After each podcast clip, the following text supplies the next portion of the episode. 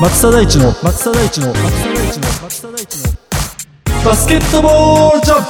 バスケットボールジャンプ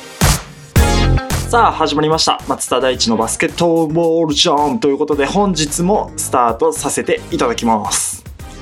で今回の配信がですね12月31日ということで、まあ、今年最後の配信となりまして、まあ、締めくくりの、まあ、番組となるんですけどまあ、あの始まって約2ヶ月ぐらいということで、まあ、今年もですね、まあ、本当にたくさんの方とお会いしてでまたこういう配信を聞いていただきましてもう本当にありがとうございました、まあ、まさか今年始まった時にはねあの自分が仕事を辞めて、まあ、バスケットボールコメンテーターを始めるなんてちょっと思いもよらなかったんですけどまあでも本当始めてよかったなと思いますし、まあ、たくさんの人にね応援していただいてますので、まあ、来年もぜひねいろんな方とつながりながらあのバスケットをねこう盛り上げていけたらなというふうに思ってますので、まあ、引き続き、はい、よろしくお願いいたします。まあ、僕自身今もう仙台に戻ってきてましてで今ちょっと収録をですね実家で やっているというような状況なんですけどもう帰ってきてからも、まあ、中学生高校生っていったところの、まあ、バスケットボールクリニックをさせていただいたりあとはこう個別でスキルトレーニングをさせていただいたり、まあ、高校のずっとチームサポートという形でお邪魔して、まあ、一緒にこうゲームをやったりという形でもう本当にこう年末年始、まあ、年末まで年末最後までまあ、こんなにこうバスケにこう関われるっていうことが、まあ、本当に非常にね幸せな1年だなと本当思っております。で、ね、今ちょうどウィンターカップがあの行われてましてでウィンターカップもたくさん見させていただいてますし、まあ、NBA、B リーグ W リーグっていう形で本当に年末はねあのたくさんのあのバスケを 見させていただいてるんでまあすごいありがたい、まあ、年末を迎えてるかなというふうに思っております。最近なんかあの職業なんですかって聞かれるんですよね僕。まあ職業何？って聞かれた時に、まあ、バスケットボールコメンテーターですって言いながら、まあ、バスケ教えたりとかあの、まあ、そういうなんですかねスキルコーチやったりとか、まあ、クリニックやったりっていう形で結構こうさまざまな、まあ、イベント MC やったりとかさまざ、まなことをやってるんでなんかこういろんなことをバスケでやってますっていうのがなんかあまりこう伝わりにくいっていう話をしていて何で例えたらいいですかねっていう話でなんかドラクエのあの上級職みたいな感じですって言ていつもこう疑問に思われるんですけど僕結構ゲーム好きで、まあ、ドラクエで言うとこう選手と武道家とかっていう職業をこうクリアすると上級職っていうねあの あるんですけどそういう役職がね。そうするとこうまあ何ドラクエだとバトルマスターみたいな感じなんですけど、まあ、バスケットでいうところの、まあ、いろんなこうジャンルをこうやっていくことによって最終的にこうバスケットボールマスターになれたらななんて個人的にはちょっと思ってまして。まあ、たくさんのいろんなことがこうできる、まあ、松田大地に何かしらお願いしたら、まあ、できますよと言えるようなね人間になれたらなと思ってますので、まあ、そういった部分にもこうちょっとこう興味を持ってもらえたら非常に 嬉しいかなと思っております。はい すいません序盤からめちゃめちゃ脱線してしまいましたがあの皆さん B リーグ見られてますか、まあ、僕実はあの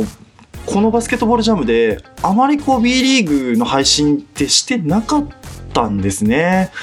いやなんかもう毎回なんか B リーグにこう触ってる感じしたかなと思ったんですけどなんか振り返ってみるとあまりこう B リーグの情報をお届けできてなかったなと思ってましてでね、もちろん私は結構 B リーグの試合、まあ、バスケットボールライブで見たりとか、まあ、試合観戦したりとか、まあ、実はちょっと川崎ブレイブサンダースさんの、まあ、お仕事で、まあ、ホームコートに行って、まあ、リポーターの仕事をしたりとか、まあ、そういう仕事もしてたりするので結構見てたりするんですけど、まあ、今回ですねあの12月末っていうことで、まあ、ちょうど10月からスタートして、まあ、3ヶ月っていう形でまあ、前半戦のねあのまとめっていう形でお届けできたらなというふうに思っております。まあ、本日12月28日という形なので、ちょうど今23ゲームが経過している状況で、まあ、簡単にこう順位のね、おさらいとかをしたいんですけど、まあ、東地区が今、まあ、1位、2位が、えー同率で、まあ、千葉、千葉ジェッツで2位が川崎ブレイブサンダース。3位がアルバルク東京。4位が宇都宮ブレックス。5位がサンロカズ渋谷。で秋田のおさんハピネッツっていう形ですね。でそこまでが実はあの3ゲーム差っていう感じですかね。17勝6敗の千葉川崎。でアルバルクが1敗で追ってる。でその下にまた宇都宮が1敗で追ってる。15勝8敗。で宇都宮と渋谷が15勝8敗。秋田が14勝9敗。だいぶ混戦してますよね今回。うーん。まあやっぱりねあの補強とかもありますからね。まあちょっとこの辺も後ほどちょっとお伝えしたいなと思うんですけどちょっとねあの簡単にちょっと西地区の方もいければと思うんですけど今まあ琉球が独走しております。20勝3敗で。でそれに引き続くのが名古屋ダイヤモンドドルフィンズ。で島根。はい。ねここにサノマジックが来て広島が来てで広島が14勝9敗島根が16勝7敗か。名古屋と島根が同率で来ててで三河大阪。で13勝10敗12勝11敗という形でですね逆にこう西地区はかなりこうパワーバランスが変わってきてる。まあちょっとね、そんなところもね、きね、お話できたらと思うんですけど、まずはやっぱりまあ、琉球がね、昨年同様にかなりこう、成績のいいスタートダッシュをできてるなと思ってます。まあ補強もね、成功してるっていうところもありますし、ね、チームとしてもかなりこう、成熟度が増してるかなというふうに思ってます。で、まあね、もちろん琉球のことはね、たくさん皆さんご存知だと思いますので、やっぱりこう、名古屋、島根、広島っていうね、この辺が上位に食い込んでるところとかね、そういうところもね、ね、お話できたらと思うんですけど、まあ去年名古屋が、まあ勝ち越してて32勝24敗、島根が28勝32敗、で、広島が去年最下位で9勝46敗のところから、今もうすでに14勝してると。いう形でですね。うーんこれやっぱりこうパワーバランスがね圧倒的に変わってきてるんですよ。でまあ、どこで変わってきてるのかっていうところもねお伝えできればと思うんですけどやっぱり補強ですよね今年は。まあえーって思うような補強たくさんありましたよね。本当もうそんなに変わるの？っていうような形で。まあね、東地区で行くと、アルバルク東京が、うん、あの、大型補強って形で、まあ、宇都宮から、ね、ライアン・ロシターが帰化選手っていう形で、ね、入って、で、千葉からセバスチャン・サイズ来て、名古屋から安藤シュート選手来て、で、北海道からジョーダン・テイラー選手来てっていう形で、もうこれだけでね、もう一チーム作れるんじゃないかっていうようなね、あの、チームのメンバーになってますよ。ね、そういう補強ができていて、で、しかもですよ。で、そこに対して、まあ、琉球がですね、まあ、コテラ・ハミルトン・ゲイリーっていう、ね、あの、琉球ではコテラさんって呼ばれてますけど、まあ、琉球もね、うん、まあ、今年、まあ、そこまでね、外国人選手とかが変わったわけではなくて、まあ、あの、加入してるメンバーとしては変わらずなんですけど、帰化選手にコテラさんが入って、で、まあ、千葉からコー・フリッピンっていうね、あの、ポイントガードができる、で、身体能力の高い、まあ、そういう選手が入ってきてっていう形で、まあ、やっぱりここがかなりこう、ガード陣のね、あの、層を厚くしているところと、まあ、小寺さんがね、やっぱりインサイドを牽引してくれるんで、まあ、やっぱり、あの、インサイド陣がこう、ね、あの、なんていうのかな、まあ、ローテーションがかなり安定感が出てる、まあ、そういう感じですよね。うーん。まあ、島根、広島はね、もう、もう補強すごいっすよね。うん。島根が、まあ、安藤選手と金丸選手っていう、まあ、リーグをね、代表するような、まあ、得点力のある選手っていうのがやっぱり加入したことが、まあ、非常に大きいですよね。うん。まあ、ここやっぱりこの安藤選手、金丸選手っていう選手が入ったことによって、まあ、かなりね、あの得点力が上がってきてるかなっていうところと、まあ、広島自体は、ね、去年やっぱりかなり勝てなかったところに対して、まあ、京都からね、代表に入ってきた寺島選手、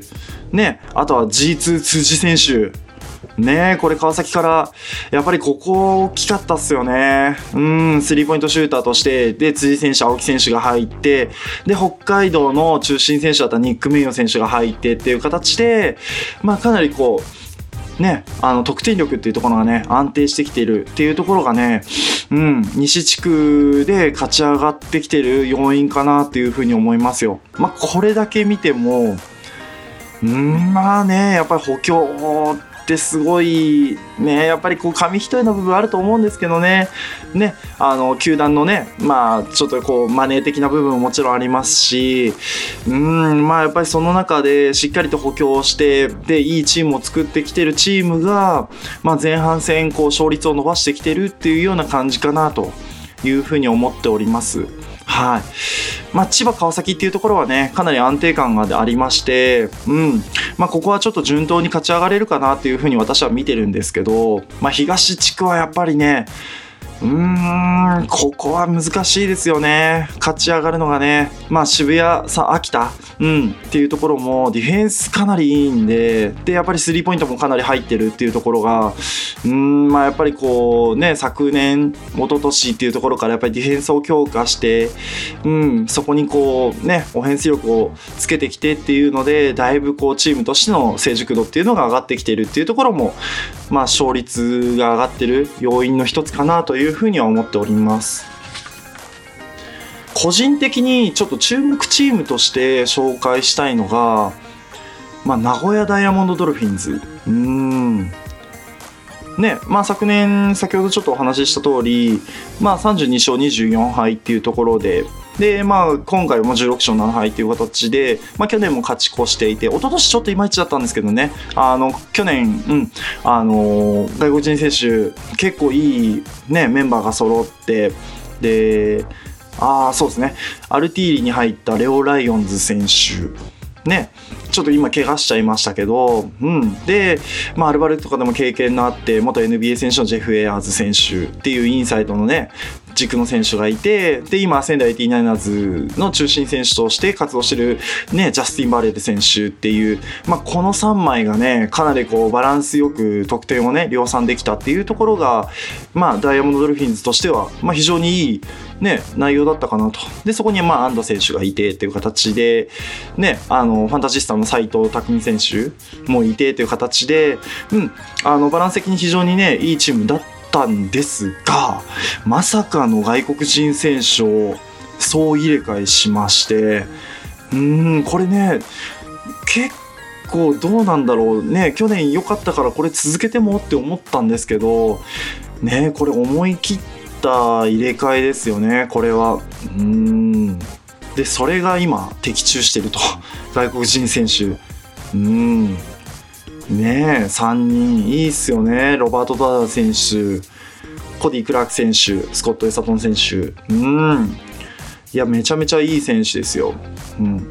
外国人選手ね、安定感ある、まあ、インサイドのね、活躍っていうところもそうですし、で、今年からね、あの、アジア枠っていうのができまして、で、やっぱりアジア枠の選手を使ってるチームもね、結構頑張れてるんですよね。で、その中で名古屋に入ったのはレイ・パークス・ジュニア選手なんですけど、まあやっぱシュート入りますよね。アウトサイド40%近く入ってますし、ね、ドライブもできて、で、フィジカルも強くてっていう形で、まあこの選手がね、やっぱり加入したことによって、まあシューティングアベレージっていうところがね、非常に上がってきてるかなっていうところと、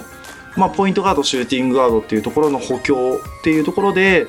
まあ、大阪のポイントガードで、ね、京都でもやっぱり実績がある伊藤達也選手っていうね、まあ、メインでね、ガードを張れる選手っていうのが、まあ、移籍してきて、で、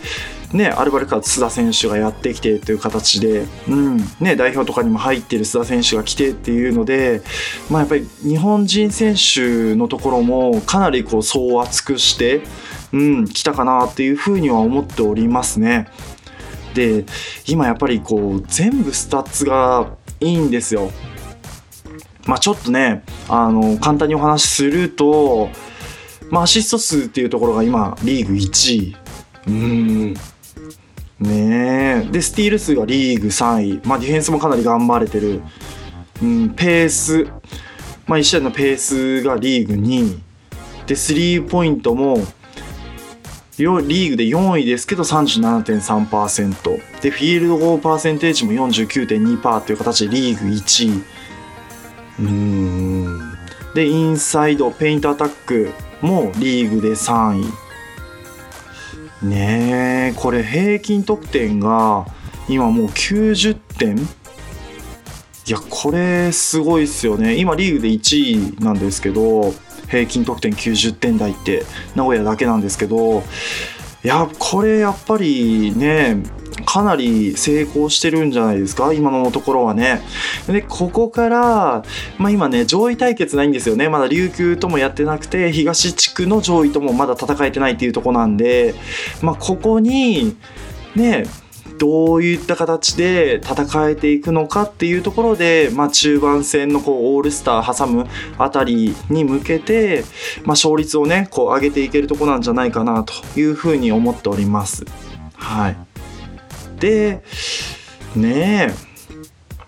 そう。でで特別指定選手でね坂本聖賀選手、まあ、ちょっと今あの足首ちょっと怪我してて、まあ、もうちょっとかかるかなとは思うんですけど、まあ、1月中盤ぐらいから復帰できるかななんてお話ししてましてで、まあ、これがまあ特別指定枠っていう形で入ってくるんですよね。で特別指定枠っていうのもねちょっと見どころがねたくさんあってうん。まあ、これでまたパワーバランスが変わってくるかなって思うんですよね。ね、インカレ終わったばっかりで、いや、この選手良かったな、なんて言ってる選手が、もう B リーグのね、世界でチャレンジしてくるっていう形なんで、まあ、インカレを見てた選手、インカレを見てた視聴者の方々は、まあ、B リーグでもこう楽しめるっていうところで、まあ、そういった魅力もね、ありますよね。ねえ、うん。いややっぱりこう、いい選手がね、こう、移籍特別指定で入ってきてるなって思いますよ。まあ、千葉ジェッツはね、あの、昨年も入ってた大倉選手、まあ、ちょっとね、足の怪我とかもありましたけど、まあ、インカレ見てる限りでは、うん、全然問題なくプレーできてるなっていうふうに思いますし、あとはやっぱり筑波から入った、ね、二上様。まあ、インカレでね、やっぱりこう、インパクトあった選手っていうのが、やっぱり千葉にね、来て、まあ、どういった形でね、あの、スタッツを残せるかっていうのもね、非常に楽しみですし、あとはね、大学1年生、米須選手、川崎ブレイブサンダース。まあ、去年ね、東山で高校生でブレイブサンダースに入って活躍してっていう形で、で、今年もまたブレイブサンダースに来て、ちょうどね、僕、あの、デビュー戦、今季のデビュー戦を、ちょうどあの、ホームゲームで見てて、で、彼のプレーも残り10秒、最後のね、ワンショット見てましたけど、まあ、やっぱりね、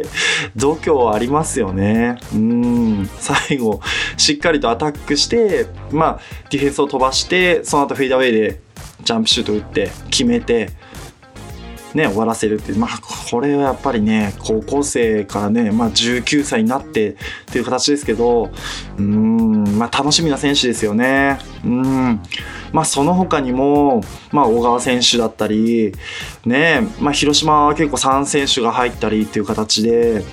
まあ、結構ですね、どのチームにも結構特別指定の選手が入ってきて、まあ、非常にね、こう楽しみな見どころがね、増えてくると思いますので、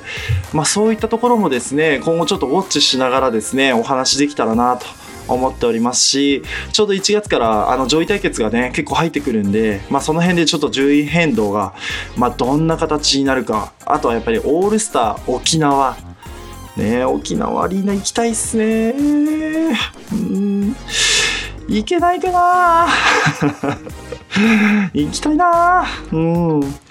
なんかねあまあ行けたらいいなと思ってるんですけどまあオールスターね沖縄っていうところもまあやっぱり楽しみなねゲームにはなると思いますのでまあそういったところもねぜひこう楽しんでねあのお伝えできたらなというふうに思っております。まあ、今後の配信につきましても、あの今ね、ようやくちょっと配信日が決まって、火曜、金曜という形で、まあ、毎回こう、毎週ね、2回配信してますので、まあ、そういったところもね、あの、ぜひ、あの、ご期待いただければと思っております。たくさんのこう、バスケットボールの内容をね、お届けしたいなと思ってますので、ぜひ今後ともね、あの、バスケットボールジャンもよろしくお願いいたします。はい。では今回はここで以上となります。では、それではまた次回お会いしましょう。バスケットボールコメンテーターの松田大地でした